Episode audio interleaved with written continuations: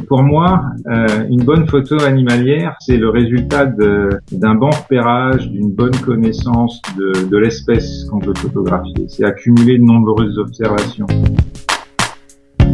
Bonjour, c'est Régis Moscardini du blog oxonature.com et je suis vraiment très heureux de vous retrouver pour ce 39e épisode du podcast Interview de photographe nature, la seule émission sur le web qui vous aide à mieux photographier en compagnie des meilleurs photographes de nature francophones. J'accueille aujourd'hui Christophe Ravier, photographe animalier, qui s'est fait connaître, entre autres, avec ses magnifiques photos de grèbe huppé. Le grèbe huppé n'est certainement pas le plus connu ni le plus recherché des oiseaux, mais il est sans aucun doute l'un des plus photogéniques. C'est dans un village d'Alsace près de Strasbourg que Christophe fait la plupart de ses photos. Cette région est réputée pour la richesse de sa faune et depuis qu'il a attrapé le virus de la photo animalière, il ne peut pas s'empêcher de se lever aux aurores pour capter les plus beaux comportements dans les plus belles lumières. Son jardin de jeu se trouve être une petite rivière du Rhin. C'est là qu'il perfectionne sa technique de l'affût flottant. Un outil vite devenu indispensable pour être au plus près de la vie du grébupé et des autres animaux de rivière. Bonjour Christophe. Bonjour Régis. Écoute, je suis ravi de pouvoir t'interviewer car j'ai vraiment adoré tes, photos de, de UP euh, euh, bah, que j'ai vu à l'expo, à ton expo au Festival de l'Oiseau en baie de Somme. Écoute, merci, euh, merci pour ces compliments et puisque tu mentionnes le Festival de, de l'Oiseau, je vais en profiter pour remercier tous les organisateurs. C'est vraiment un événement euh, que j'ai trouvé fabuleux, très bien organisé dans une région euh, magnifique, pleine de bons sujets, euh, très très photogéniques et très accueillants. Ouais, c'est vrai, je te rejoins à 100%, c'était un super un super événement. Alors si tu veux bien Christophe, est-ce que tu peux te présenter en quelques mots s'il te plaît, ton parcours photo et puis ce qui t'a amené à, à, pratiquer la photo nature et la photo animalière? Écoute, j'ai j'ai à peu près 50 ans, hein, 49 ans et un peu plus, et je vis en Alsace depuis, depuis une trentaine d'années maintenant, dans un un village au bord du Rhin, euh, pas très loin de Strasbourg, où je pratique la photographie euh, en amateur, la photographie nature en amateur depuis à peu près une dizaine d'années. Ça coïncide avec l'achat de mon premier, euh, de mon passage en numérique, l'achat de mon premier réflexe numérique. J'avais l'habitude de faire pas mal de sorties footing dans la nature autour du, autour de chez moi. Et euh, j'avais le sentiment toujours en revenant qu'il me manquait un petit peu quelque chose, que j'avais loupé un petit peu quelque chose. Je pouvais observer des scènes de nature, de mammifères, des oiseaux, les saisons, etc. Jusqu'au jour où j'ai réalisé qu'en fait je passais trop vite à côté de tout ça et qu'il était urgent que je ralentisse pour pouvoir les un peu mieux comprendre et observer.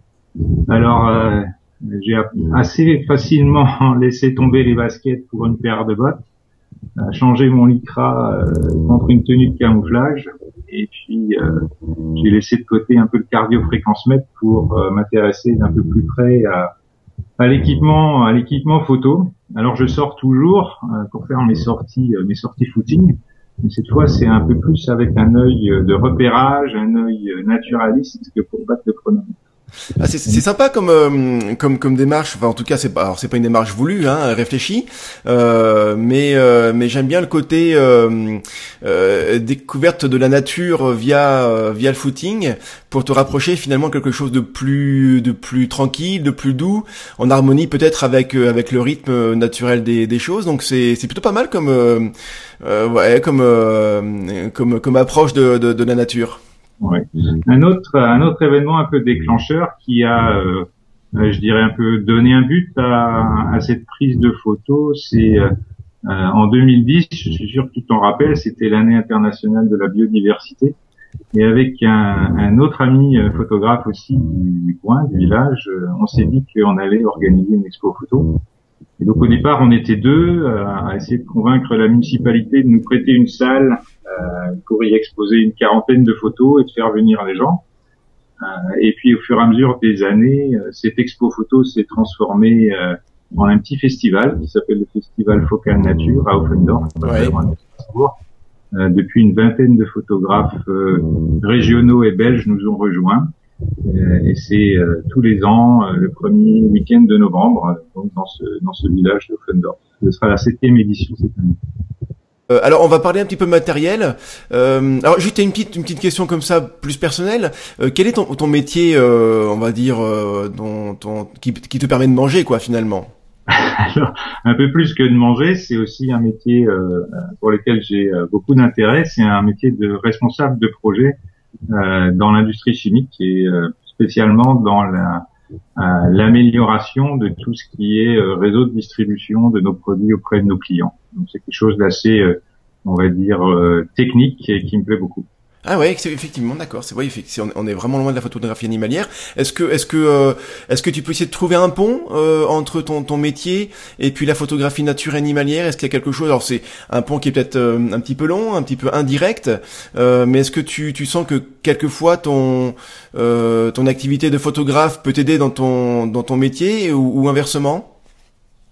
Oh, c'est quand même, euh, je veux dire, c'est quand même des choses qui sont qui sont relativement éloignées. La- je dirais que le lien entre les deux, c'est un peu le côté ingénieur qui des fois se fait euh, utile dans la photographie animalière pour comprendre un petit peu comment fonctionne notre matériel et nos différents équipements, le bricolage, etc.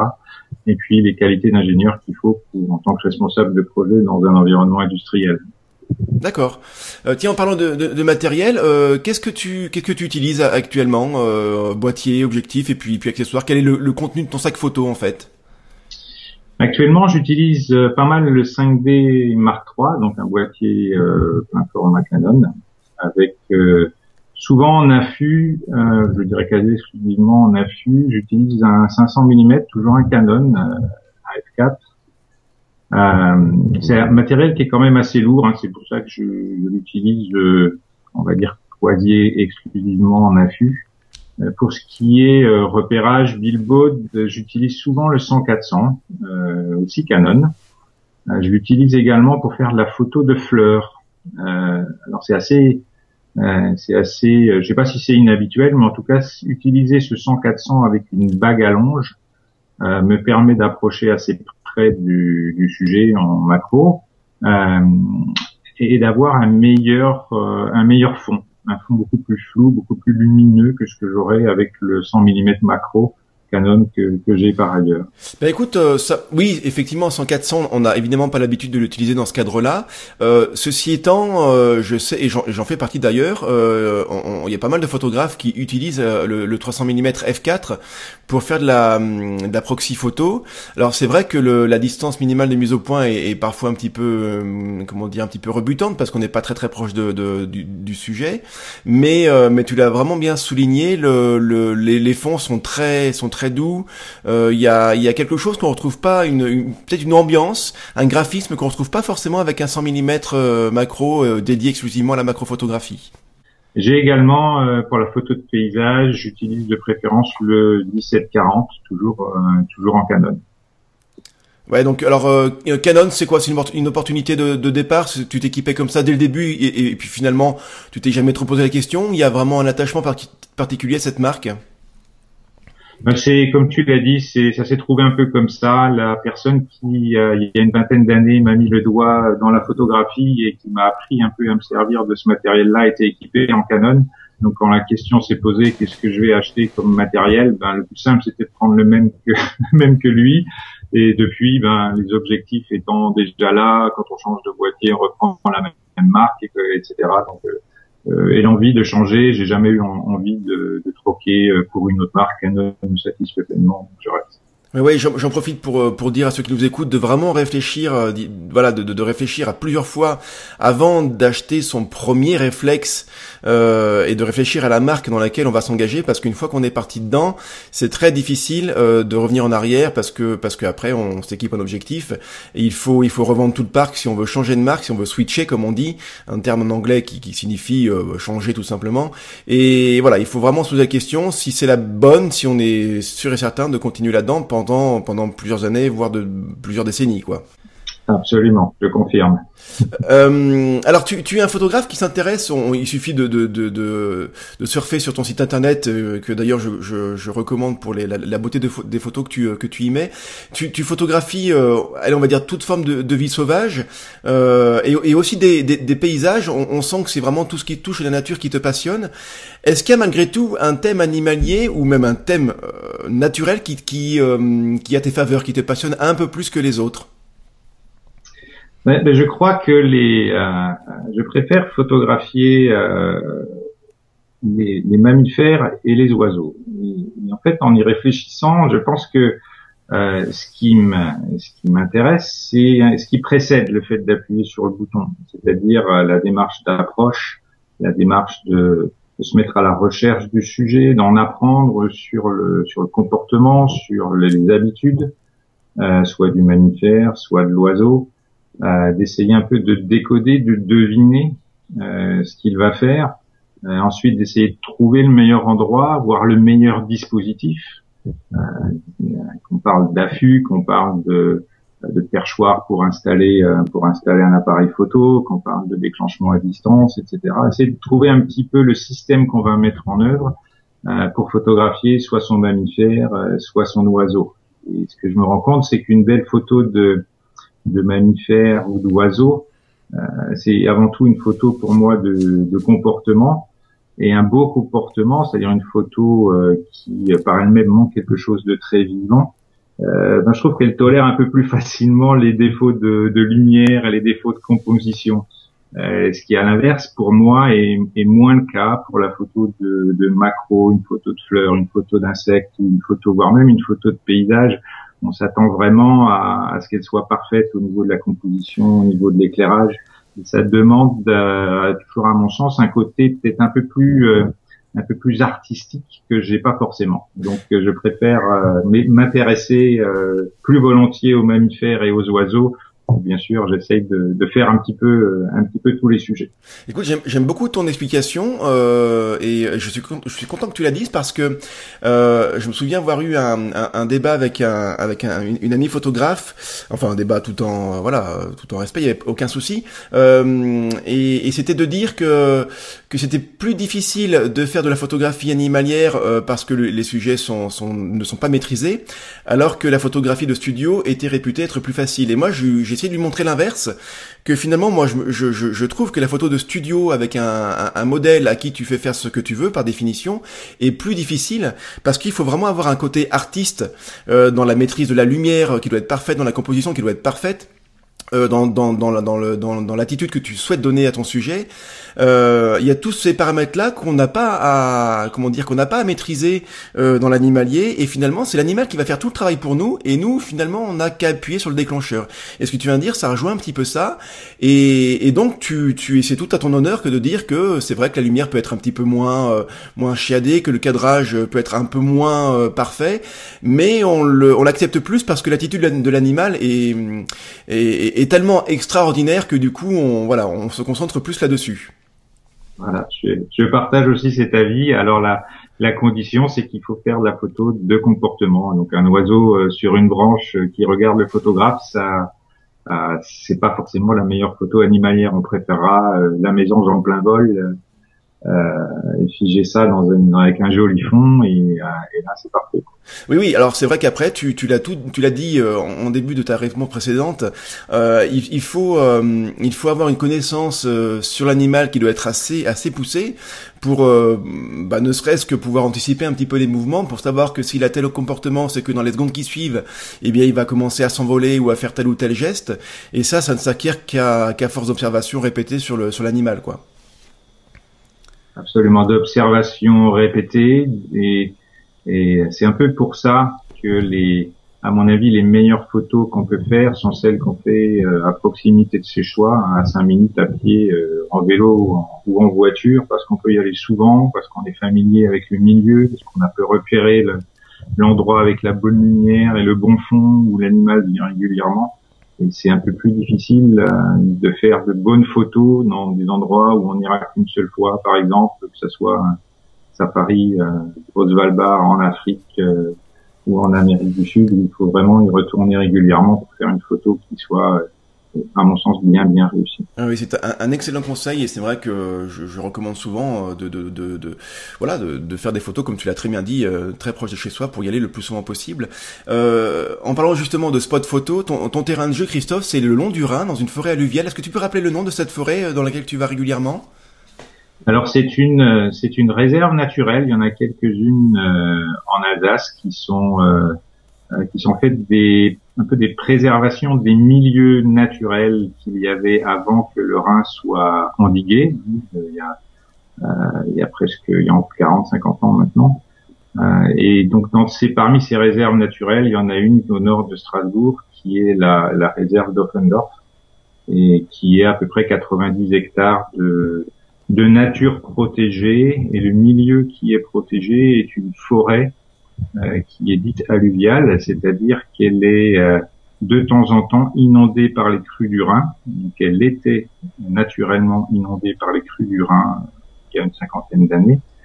Et euh, maintenant, elle est artificiellement inondée par des, un système de vannes qui permet de, de noyer cette photo entre euh, à peu près quatre, semaines dans l'année. Euh, actuellement, le Rhin est très haut, donc les l'eau passe au-dessus des vannes, donc elle est, euh, je dirais, de nouveau naturellement inondée. Mais ça permet de créer un, un, un biotope qui est unique parce qu'il se ressemble euh, d'assez près à une forêt primaire. Donc il n'y a pas de, il n'y a pas de taille, il n'y a pas de délagage, il n'y a pas de d'espace entre les arbres. C'est vraiment une forêt primaire avec des arbres au sol, avec des mousses un peu partout. Euh, euh, donc il y a avec un gibier qui est très difficile à, à déceler euh, parce qu'il y a plein d'endroits pour se cacher, il y a des roselières, il y a plein d'eau, il y a plein d'étangs, donc euh, c'est un, un, milieu qui est assez assez agréable à la fois pour la promenade et à la fois pour la photo. Ça doit être un milieu euh, extraordinairement riche en, faune et en, flore. Euh, l'association comme ça d'eau et de forêt dans un endroit, euh, dans un même endroit, doit donner une, diversité d'espèces assez incroyable. Comment comment tu t'y prends pour pour découvrir Alors c'est pas vraiment pour découvrir, mais pour ouais pour repérer la présence d'un de tel ou tel animal? Pour les pour les mammifères, c'est traditionnellement la l'observation des traces, hein, donc des traces de pattes sur le sol. Euh, donc essayer de, de, retrouver quelle trace correspond à quel animal. Donc ça, ça vient, euh, je dirais, assez facilement. Euh, l'observation également des, ben, des déjections des animaux. Euh, si on cherche à photographier euh, un renard, ben, on saura qu'il faut essayer de trouver des déjections de renard sur des points hauts, hein, sur un tronc d'arbre, sur des choses comme ça. Euh, pour les oiseaux, ben en général, il suffit de s'asseoir, de fermer les yeux et puis d'écouter un petit peu les bruits des oiseaux euh, environnants euh, pour savoir quelle espèce d'oiseau on a dans le coin.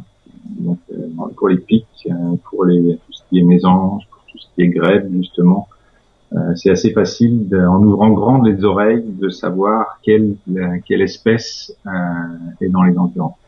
Ouais, donc ce sont des, des techniques qui n'ont euh, absolument rien de, de, de, révolutionnaire, mais qui sont euh, qui sont très efficaces. Est-ce que tu penses que que ce que tu fais là, euh, ça peut aussi fonctionner dans des milieux qui sont euh, réputés moins moins riches et moins intéressants?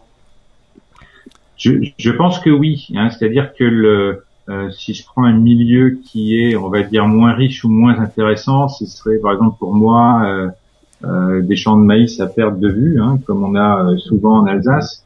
Euh, ça n'empêche pas d'aller faire du repérage. On y trouvera euh, sans doute du chevreuil, sans doute des fois du sanglier, sans doute du lièvre, euh, du lapin.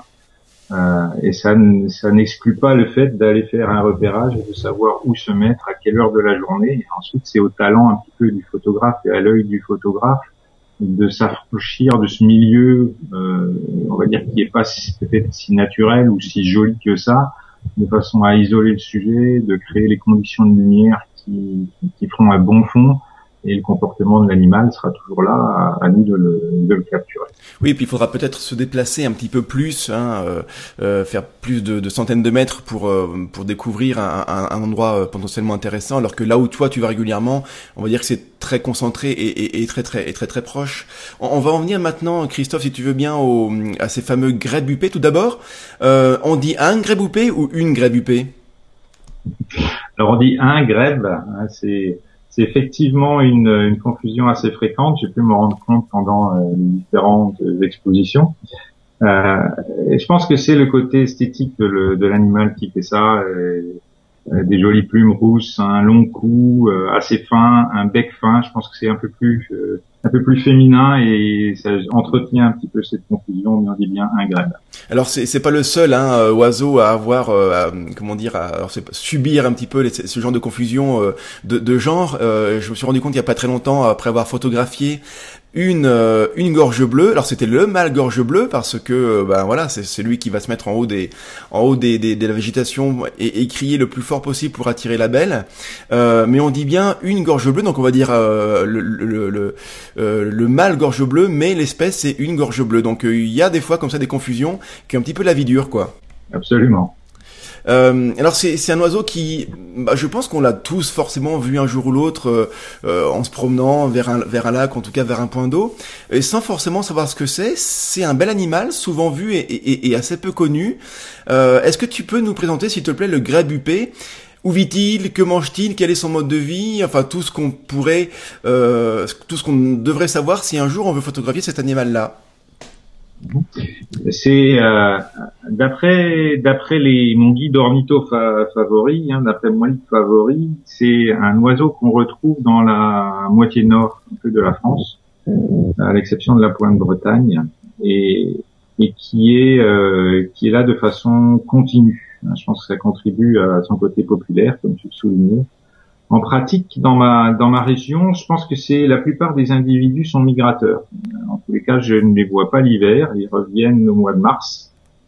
Euh, c'est un peu là qu'on les entend et qu'on les voit pendant les premières parades amoureuses. Euh, c'est une parade euh, qu'on appelle la marche du pingouin. C'est assez caractéristique de l'espèce. On voit les deux euh, les deux individus qui euh, qui marchent sur l'eau, qui tapent des, qui tapent avec leurs leurs pattes sur la surface de l'eau pour rester le corps entier à la verticale hors de l'eau, en s'échangeant, en tout cas en se, en tenant chacun dans, de leur côté dans leur bec une, un bouquet d'algues. Euh, et donc c'est une, une, une, parade qui est assez bruyante et au sortir de l'hiver, c'est euh, on peut pas la manquer. Hein. Quand on tombe sur une parade de de grès ça s'entend, ça résonne sur le plan d'eau. Euh, on n'est pas encore euh, au moment où les foules se courent après, donc c'est à peu près le seul le seul bruit qui résonne euh, sur le plan d'eau à ce moment-là.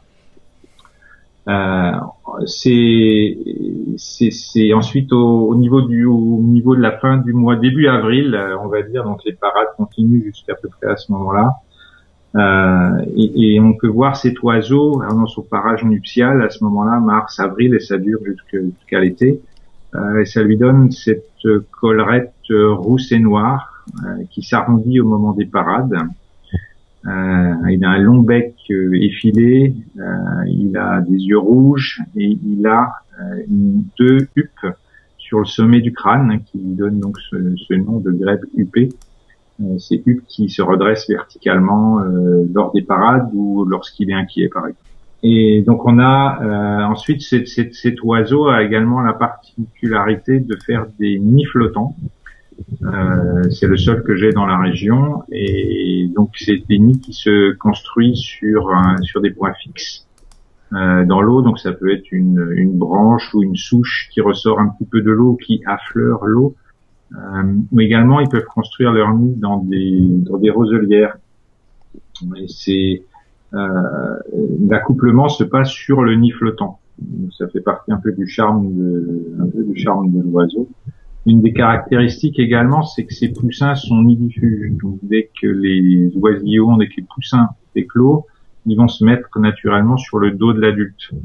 Et donc euh, on retrouve euh, pas mal de, de, de, photos sur Internet avec les, les petits zébrés. ça fait partie aussi du charme de l'espèce sur le, sur le dos de l'adulte. Donc euh, c'est c'est un animal qui euh, euh, qui euh, alors tout, tout, ce que tu viens de dire là en fait c'est un préalable indispensable euh, dès qu'on veut photographier un, un, animal quel qu'il soit. tu tu tu as appris tout ça tu, l'as appris sur le terrain ou avant? Tu as fait quelques petites recherches dans, dans des livres. La, la, démarche naturaliste en fait toi elle, elle, elle, elle tu tu la tu l'appréhendes comment? Bah, je crois qu'au départ, il y a, l'observation sur le terrain. et c'est elle qui, dans mon cas, suscite un petit peu ou génère un petit peu l'intérêt. Et après, on va en chercher à savoir un petit peu plus sur ce qu'on a vu ou ce qu'on a entendu euh, ou ce qu'on aimerait bien savoir pour retrouver un petit peu l'animal, euh, savoir de quel côté chercher, savoir comment reconnaître sa présence au son, ne serait-ce que connaître un petit peu le, le bruit que fait euh, que fait un grèbe ou quelque autre animal. Et, ensuite, on a le plaisir de, de, de, mieux comprendre ce qui se passe sur le terrain quand on les observe. Euh, et donc, ça encourage à passer de plus en plus d'heures. Euh, on retrouve les comportements qu'on a lus, ou alors on va essayer de, de chercher à l'inverse les comportements qu'on a pu observer pour mieux les comprendre. Donc, c'est un petit peu une euh, c'est un petit peu, un, on va dire, un cercle, un cercle vicieux ou un cercle pas vicieux mais vertueux, vertueux, ouais. vertueux. Merci qui euh, qui permet à partir de quelques observations, et eh ben de, de, de mieux comprendre l'espèce et de savoir euh, détecter les comportements, de savoir quand on dérange, quand on ne dérange pas, de savoir ce qu'on peut faire et ce qu'on ne peut pas faire avec un et ça, et ça à faire avec n'importe quelle euh, espèce animale. Euh, tu, euh, alors tu as déjà un petit peu répondu à la question que j'ai te posée. en fait euh, tu euh, qu'est-ce qui est intéressant à photographier chez le grébupé Tu as déjà répondu par rapport, par exemple, euh, à la parade amoureuse, la parade, oui, la parade amoureuse, qui qui est bruyante, qui est très ostentatoire, donc il y a des choses à faire là-dessus. Aussi les petits qui vont sur le dos de, de, de, de leur la, mère ou, de du la femelle ou du mâle d'ailleurs? Alors c'est Euh, c'est les deux. Hein, donc il y a un échange. Il y a un échange des poussins euh, qui passent sur, euh, qui passent alternativement sur le dos de l'un et de l'autre. Il y a une raison. il y a une raison assez simple à ça, c'est que pendant que les poussins sont sur le dos de l'adulte, l'adulte ne peut pas plonger pour se nourrir. Bien sûr. Les poussins doivent rester à l'air libre. Et la, la, façon de se nourrir des grèbes est de plonger dans les parties profondes du lac ou de l'étang euh, pour aller chercher du poisson. Euh, et donc euh, ça exclut que l'adulte qui porte les jeunes puisse se nourrir. Et donc cet adulte ben, promène les jeunes pendant à peu près une heure ou une heure et demie, et puis ensuite les l'adulte en question se cabre de façon à ce que les petits tombent dans l'eau. Donc on a les les deux, trois, voire quatre petits qui tombent dans l'eau comme des bouchons et qui vont immédiatement chercher à remonter sur le dos de l'autre adulte, euh, libérant ainsi le premier qui va pouvoir aller aller se nourrir. Euh, des comportements animaliers qui sont qui sont fabuleux et et qui doit être euh, vachement fort émotionnellement quand on quand on observe ça euh, de, de, de près comme toi tu as pu le faire. On y reviendra d'ailleurs comment tu fais pour être approché de de l'animal. Euh, donc tu tu as déjà dit plusieurs comportements vraiment super à photographier. Les petits sur le dos, la parade la parade amoureuse, le fait qu'ils tombent quand les parents veulent échanger les petits d'un mâle à du mâle à la femelle ou, ou inversement. Est-ce qu'il y a encore un autre ou plusieurs autres comportements aussi qui sont intéressants, qui sont qui valent vraiment le, le le coup euh, à, photographier qui mérite d'être sur une, j'allais dire une pellicule Mais il y a, y a plusieurs autres euh, photos dans le dans, l'expo qui ont eu pas mal de succès. Je pense notamment à, à une photo où on voit un adulte euh, qui sort de l'eau pour retomber sur le sur le nid flottant. Donc on voit l'adulte un petit peu en l'air avec le nid flottant à ses pieds, un peu comme s'il était en train de sauter sur un trampoline. Alors n'en dis pas trop sur cette photo parce que justement j'ai une question qui vient là-dessus parce que elle a eu beaucoup de succès et j'étais voilà le peut-être le premier à l'adorer celle-ci donc euh, donc vraiment les on en parlera on en parlera un peu plus longuement. Alors on y reviendra. On y reviendra ouais. Il y a d'autres il y a d'autres photos, euh, il y a d'autres comportements qui donnent de jolies photos je pense notamment à, à une, un des comportements que les grèbes ont, c'est euh, adultes comme euh, comme poussins, c'est d'ingurgiter des plumes, des petites plumes blanches qui viennent du toilettage de leur thorax. Et le, le fait de consommer euh, ces petites plumes, aussi bien pour les adultes que pour les poussins, permet dans leur estomac de former une boule et cette boule va piéger les arêtes des poissons de façon à ce qu'elles ne perforent pas leur euh, système digestif et qu'elles puissent être euh, digérées plus lentement et se ramollir. Ah, la, la, nature, la nature est vraiment, vraiment, vraiment bien faite. Il suffit de, de, de, de réfléchir deux petites secondes à ce genre de, de comportement euh, et ce genre d'attitude pour se rendre compte que, bah, que c'est fou, quoi. Tout est prévu et, et c'est fabuleux finalement. Un autre comportement qui est assez photogénique, c'est euh, comme dans, chez beaucoup d'espèces, c'est l'accouplement. à cela près que sur un, chez Grève UP, il a, il a lieu sur le nid flottant. donc on a le mâle qui est qui se tient debout sur la femelle euh, et l'accouplement dure à peu près une, une, dizaine de secondes. La femelle est allongée avec son long cou qui sort un petit peu du, du nid flottant et son bec est au ras de l'eau. Et une fois que l'accouplement est terminé, alors le, le mâle se laisse, je dirais, euh, un peu lourdement retomber sur la tête de la femelle. Du coup, la femelle a la, a la tête dans l'eau, euh, elle poids la tasse, alors que le mâle, lui, fièrement, collerette toute sortie euh, vient de nouveau chercher la parade euh, après euh, après l'accouplement. Donc pas très pas très galant le mal alors hein, finalement, hein, pas très intentionné sur ce coup-là. Assez hein. brutal, oui. Assez brutal, oui, ouais, ouais. donc bon pour le repérer, finalement c'est peut-être pas ce qu'il y a le plus dur parce qu'il peut être bruyant à son époque, à l'époque de la parade. Son nid peut être assez facilement vu, puis et puis et puis quand il est quand il est en période de, de chasse et de, de plongée sur, sur l'eau, on le on le voit on le voit assez bien. Donc une fois qu'on l'a repéré, qu'est-ce que tu conseilles par la suite? Quelle est l'étape suivante pour le photographier Est-ce que je peux directement tenter de prendre des photos où il y a des précautions à prendre, notamment je pense au dérangement potentiel et même au même à la qualité des photos futures Qu'est-ce que je dois faire une fois que je l'ai repéré sur le sur le lieu? Le, le grès bupé a quand même une distance de, de fuite qui est assez grande. Alors pas, pas aussi grande que le héron ou la grande aigrette. Euh, ils sont des oiseaux qu'on peut retrouver sur à peu près les mêmes les mêmes endroits. Euh, mais c'est quand même assez une distance qui est assez grande. Donc je pense que euh, pour faire euh, une photo un petit peu tranquillement et avoir du comportement, depuis la berge, je pense qu'il faut au minimum, euh, minimum s'allonger pour essayer de, de se retrouver au maximum au niveau du sujet euh, et si possible même avoir un mettre un, un, affût sur le bord de sur le bord de l'étang. Alors est-ce que est-ce que je juste une, une, une première euh, une première petite étape est-ce que tu crois qu'on peut déjà faire des photos intéressantes euh, sans utiliser l'affût flottant et en restant simplement au bord alors en prenant toutes les précautions possibles de, de camouflage et en étant allongé pour être à hauteur de l'animal mais est-ce que déjà ça ça peut être intéressant?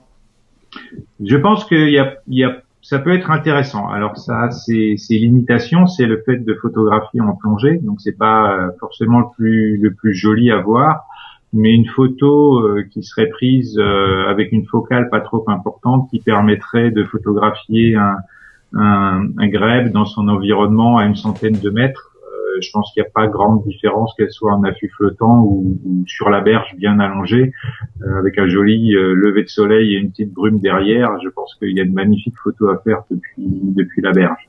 D'accord. Tu, alors, tu, tu utilises, je pense que la plupart des photos que tu, euh, que tu as hum, exposées, euh, que tu as certainement aussi dans ton disque dur, euh, ont été faites avec la technique de l'affût flottant.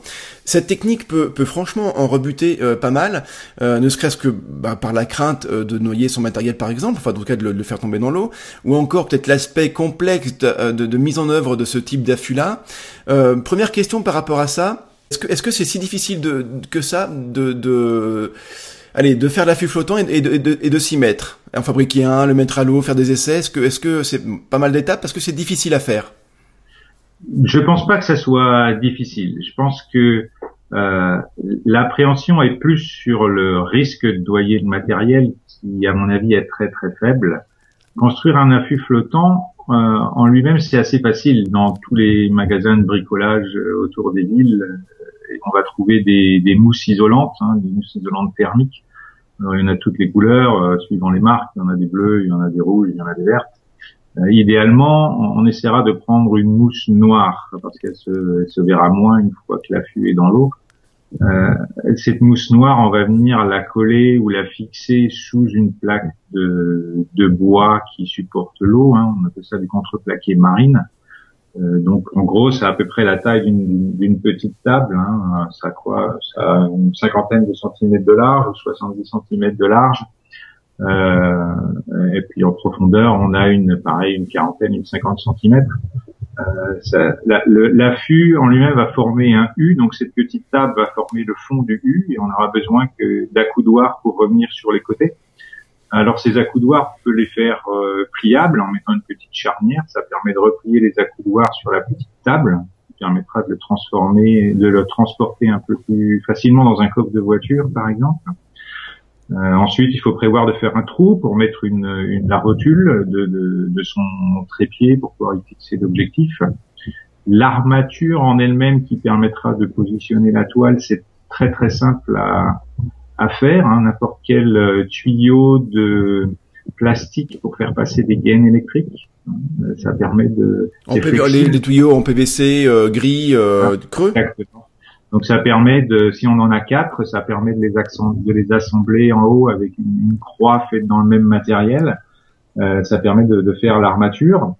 Euh, et puis la toile en elle-même, ben, c'est une toile de camouflée, camouflée qu'on peut acheter euh, soit sur internet, soit dans son magasin de, de tissus favoris quand ils en ont et qui avait quelques trous et voilà le tour est joué. Ouais donc c'est effectivement ça demande un petit peu de travail de, de, de bricolage mais le, le coût reste vraiment très modeste. Et puis si on a si on se sent pas l'âme d'un bricoleur il suffit de d'aller voir sur internet euh, euh quelques je veux dire en tapant dans, dans un moteur de recherche euh, les mots clés euh, plan affût flottant on, trouve vite je pense quelques quelques conseils. Ou alors fouiller un peu dans ces vieux magazines de nature et nature et image ou d'image et nature et puis là on va on va trouver des des, des plans des plans assez facilement, euh, euh, assez facile à mettre à, mettre en œuvre. Euh, alors une fois qu'on est à l'eau, quel comportement on les on les à, l'approche de ce gros truc flottant qui qui n'est pas a priori naturel, mais qui pourtant ne, ne, ne, peut pas être identifié à, à, l'être humain? comment comment se comportent les, les animaux avec avec un affût flottant? Au début, euh, au début, les animaux restent quand même relativement euh, méfiants par rapport à la structure, parce que c'est un élément étranger dans leur dans leur environnement. Euh, donc, euh, ce qui qu'on vient de faire à ce moment-là, c'est de limiter les déplacements, c'est de rester euh, discret et de les laisser approcher. Et donc, au fur et à mesure des séances, les animaux prennent s'habituent déjà à, à voir la forme euh, et puis ça permet de se rapprocher d'eux de plus en plus facilement. Dans le cas du grès du en début de saison, donc en mars, euh, c'est difficile d'essayer de l'approcher à moins d'une cinquantaine de mètres. Euh, en fin de saison, c'est euh, eux qui viennent tourner autour de de l'affût flottant. Par contre, la, la, la condition, c'est que tu dois y aller régulièrement. Euh, on, on a coutume de dire que pour un affût terrestre, il faut le laisser euh, in situ de manière à ce que l'animal l'intègre dans son environnement, et puis après, c'est vraiment euh, c'est vraiment très facile de de, de bah, pas d'approcher l'animal parce que c'est lui qui vient à nous, mais c'est assez simple. Pour l'affût flottant, on va pas le laisser sur l'eau. donc par contre, toi, tu en tant que photographe, tu tu te dois de venir régulièrement pour habituer l'animal à, à ce gros truc. Il faut effectivement, il faut venir régulièrement, euh, un pour habituer l'animal, mais euh, deux, c'est en y allant régulièrement qu'on permet, que ça nous permettra d'observer le plus de comportements et de suivre un petit peu la, vie de, de l'espèce, euh, pas forcément au jour le jour, mais en tous les cas de semaine en semaine. Ah, bien sûr, ouais, d'accord. Donc tu, on rejoint ce que tu disais tout à l'heure. Euh, le fait d'être pas très loin, à 5 minutes en voiture, à pied, enfin peu importe, c'est un des avantages qu'on retrouve qu'on trouve là directement. Absolument. Euh, quel, quel focal, euh, enfin quel, quel équipement je dois utiliser pour obtenir de bons résultats? Euh, On pense tout de suite à la, à la, focale. Est-ce qu'un 200 mm c'est suffisant? Tu parlais tout à l'heure de 500 mm. Qu'est-ce que tu conseilles par... On n'a pas tous un 500 mm. Qu'est-ce que tu conseilles par rapport à ça? Une fois qu'on est dans la flux flottant, hein, j'entends on est dans la flux flottant, on s'en défait un. Qu'est-ce que maintenant je passe au matériel? Qu'est-ce qu'il me faut? Là, la, les différentes focales permettront d'avoir différentes ambiances, différentes photos. Si j'ai un, si j'ai un 200 mm par exemple, ça me permettra de prendre un plan un peu plus large. Ça me permettra d'avoir euh, l'animal dans son environnement, d'apprécier, euh, d'apprécier un peu plus ce qui se passe autour.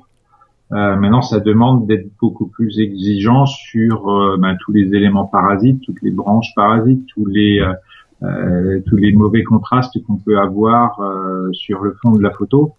Euh, si maintenant on a l'intention de photographier un peu plus de comportement, ben, il faudra une focale un peu plus importante. Le 500 mm est assez pratique de ce côté-là. Ça permettra d'avoir une photo euh, assez rapprochée du comportement de l'animal, que ce soit un accouplement, que ce soit des petits, que ce soit une zone de pêche, que ce soit un combat entre entre deux entre deux couples de grèbes, etc. Donc il est bon et je pense qu'il est bon de faire des photos avec euh, non pas qu'avec le 500 euh, mais avec le 500 et une focale un peu un peu moins grande de façon à, ne pas avoir que des gros plans de l'animal euh, Bien sûr. Est-ce que alors moi je, ne pratique pas l'affût flottant, donc euh, j'ai vraiment très très peu d'expérience là-dedans. Mais est-ce que euh, une fois que tu es dedans, euh, tu peux être opportuniste au sens où, je veux dire, dans un affût terrestre, on est, on, est, très passif, on attend que ça se passe. et si les choses ont bien été faites avant, normalement, il y a, y, a, y a, pas mal de choses qui se passent devant nous. pour la bille baude, il faut être opportuniste et puis et puis et puis être assez réactif. Est-ce que est-ce que sur l'affût flottant, qui est un peu un mixte des deux, finalement, on a un affût, mais dans lequel on peut se déplacer. Est-ce que, euh, est-ce que tu peux être opportuniste au sens où tu as décidé de faire du grèbe ce jour-là, mais s'il y a d'autres choses qui se présentent, est-ce que tu vas quand même dévier un petit peu de ton objectif initial Absolument. Il y a des jours où euh, il, y a des, moments même où ben, les grèbes se reposent, donc ils vont rester euh, euh sans, grande activité. Et dans le même temps, ben, on peut avoir un ragondin qui passe, on peut avoir une martre qui traverse sur un tronc, on peut avoir un renard qui vient au bord de l'eau, on peut avoir un martin pêcheur qui vient se mettre sur la branche juste à côté, voire un héron. Donc on peut se déplacer, se rapprocher. Euh, on peut être opportuniste dans le sens où on va vouloir, euh, on va vouloir mieux cadrer. donc on va se déplacer pour essayer de chercher un fond qui soit un peu plus lumineux, une meilleure lumière, un meilleur cadrage. Donc c'est, comme tu l'as dit, c'est L'avantage des deux, c'est de l'affût et de la billboard. C'est vraiment pour moi un outil, euh, un outil extraordinaire. Et l'avantage que j'y vois également, c'est qu'on n'a pas à, à, supporter le poids de son matériel dans le sac à dos. Euh, on est léger comme l'air, l'eau nous porte en plus, hein, on est en waders, donc on peut rester des heures et des heures sans fatiguer. Ouais, donc c'est vraiment un, un mode de, de, de, comment dire de d'approche photographique qui doit être assez passionnant, d'autant plus que en tant que en tant qu'être humain et un féodé au milieu terrestre, c'est euh, c'est un monde qui nous est complètement inconnu et donc on accède à un univers naturel qu'on ne connaît pas et je pense qu'il doit être assez euh, assez riche et assez fort en, en, en émotion. Euh, ouais, donc ça va être quelque chose assez euh, assez sympa à faire. En termes de réglage, Christophe, est-ce que est-ce que est-ce qu'on reste dans les grands classiques, à savoir une grande ouverture pour avoir une, une, une vitesse importante, pour avoir un fond un fond flou euh, par rapport à la mise au point Quelles sont, quelles sont les, voilà, les grandes choses qu'il faut, euh, qu'il faut faire quand, on est dans, le cadre de la photo en affût flottant euh, sur un milieu aquatique? Je pense que les réglages sont pas foncièrement différents de ce qu'on peut faire dans n'importe quel autre milieu. Le fait qu'on prenne quelque chose de vivant et qui bouge, je pense, incite à, à, à prendre, à, à, se mettre en eye cerveau, donc à faire le suivi du, du sujet sur le collimateur, de façon à s'assurer euh, au maximum la netteté du, du, sujet lors de la prise de vue.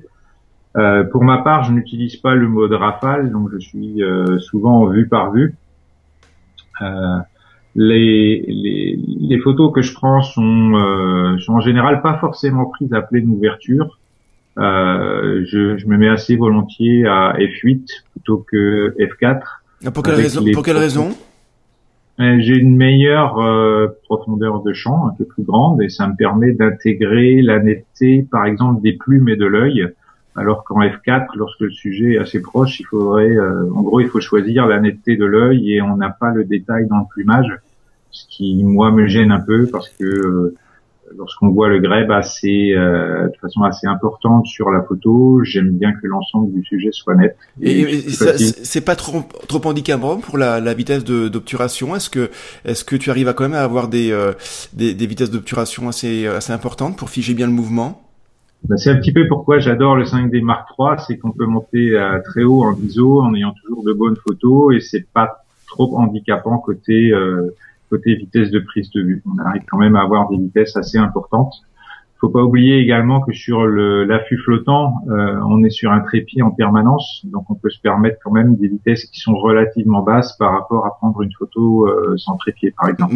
malgré le, le, clapotis de l'eau, on arrive à avoir une stabilité qui, euh, qui est intéressante?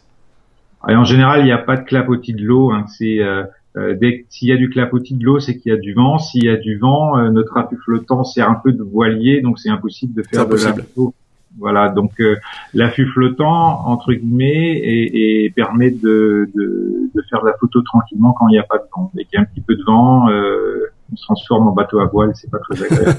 D'accord, ok, ouais. Euh, Est-ce que, alors tu disais là à l'instant que tu utilises pas mal le, le, le, mode vue par vue et assez peu le rafale. Ne me dis pas que pour ta photo de euh, du greb euh, qui, qui se jette tel en criant, on a, on a presque l'impression qu'il crie banzai quoi. Quand il se jette sur son sur son nid au milieu de l'eau, me dis pas que t'étais en mode vue par vue. C'est bien une rafale quand même là pour choper pile ce bon moment là. Il y a toujours des exceptions. Ah. L'exception, l'exception vient du fait que je, je sais ce qu'allait faire le greb, donc euh, j'ai pu me mettre, choisir le mot de rafale à ce moment-là pour profiter de l'action que je savais qui allait venir. Euh, mais en général, c'est je, je, reste vu par vous. Tu savais qu'il allait faire ça, donc euh, quels étaient les, les indices euh, de comportement de l'animal préalable à ce saut dans son nid? Donc là, on a, on revient sur cette photo où on voit un peu le greb qui est en l'air qui donne l'impression, euh, il est au-dessus de son du nid flottant et il donne l'impression un peu de faire du trampoline. Et en fait, euh, ce qui se, ce qui se passe à ce moment-là, c'est que euh, c'est la, la, construction du nid, euh, donc dans une partie dégagée du lac, et régulièrement, la femelle vient tester la stabilité du, du nid. Donc euh, arrête d'apporter des branches, arrête d'entasser des branches et, et, doit se mettre sur le nid pour un peu disposer les branches et les algues qui ont été ramenées, assurer la stabilité euh, et éventuellement prendre une posture d'accouplement, c'est-à-dire s'allonger sur le nid tête en avant et d'inviter le mâle à venir la rejoindre. Et donc cette euh, cette phase se fait un peu toujours de la même façon. Le grèbe arrive derrière le nid, droit dessus, marque un temps d'arrêt et ensuite va bondir hors de l'eau euh, pour se retrouver un petit peu entre ciel et terre euh, au-dessus du nid. Donc là, il suffisait de, de se mettre, euh, de choisir le bon point de vue pour donner l'impression que le grèbe était en train de faire du trampoline sur le nid. Donc j'adore le mot suffisait, hein. ça c'est toute la, la modestie du photographe animalier qui fait une photo extraordinaire. Le, le suffisait en même temps, c'est des heures et des heures de présence sur place euh, qui, qui font que tu as pu faire cette photo qui est vraiment extraordinaire. Euh, Est-ce que tu peux, je sais pas, peut-être donner un, un, dernier petit conseil pour la route? Ah, Volontiers, volontiers. Euh, je crois que euh, pour moi, euh, une bonne photo animalière, comme tu le, comme, on en parle depuis, euh, quelques minutes maintenant, c'est le résultat d'un bon repérage, d'une bonne connaissance de, de l'espèce qu'on veut photographier. C'est accumuler de nombreuses observations. Et, et la photo, c'est le, le, le, point final, c'est le, le, clic qu'on fait avec le déclencheur, c'est la fin de tout ce processus d'observation. Mais pour moi, ce processus d'observation, il se fait beaucoup mieux avec une paire de jumelles qu'avec un 500 mm. Donc mon conseil pour la route, c'est sortez léger et sortez souvent. Euh, je, je, te rejoins à 100% et je suis un, un fan de, de, jumelles, ne serait-ce que pour le plaisir d'être vraiment proche de la scène, avec tout le confort qu'on peut avoir quand on regarde dans une bonne paire de jumelles. Donc vraiment, c'est un excellent conseil et je te rejoins à 100%. Christophe, est-ce que, euh, dernière petite chose, euh, et pas la moins importante, les Anglais diraient, euh, les Anglais diraient last but not least, où est-ce qu'on peut voir tes photos Est-ce qu'on peut se procurer certains de tes tirages Comment on peut faire si, voilà, si on veut avoir un tirage de tes photos? Le plus simple, c'est de me contacter via mon site internet. Euh, et sinon, mes photos sont sur l'agence Bios, Bios Photo. Euh, donc l'un ou l'autre, j'y répondrai euh, très très volontiers. D'accord, super. Bien, écoute, merci beaucoup Christophe pour cette euh, euh, cette presque cinquantaine de minutes passées en ta compagnie. Tes conseils sont excellents et c'était un vrai plaisir de, de t'écouter parler de, de cette formidable animal et puis de la technique de l'affût flottant. Merci beaucoup Régis pour pour ton temps et pour cette interview. Merci beaucoup.